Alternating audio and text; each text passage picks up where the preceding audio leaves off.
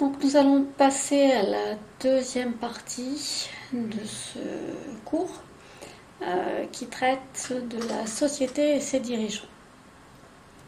Euh, pourquoi ce, thème?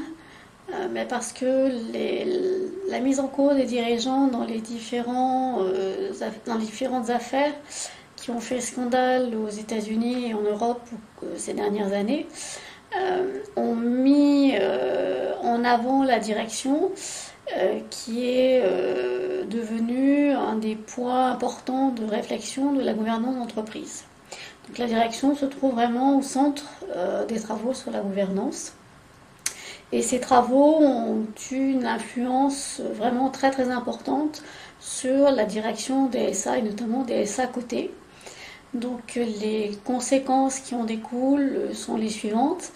On a assisté en France notamment à une diversification des structures de direction.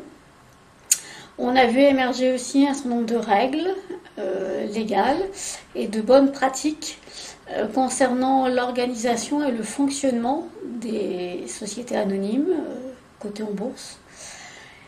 Et puis toute une réflexion qui s'est faite sur la rémunération des dirigeants et sur plus globalement l'éthique euh, que doivent avoir les dirigeants d'une euh, SA euh, cotée.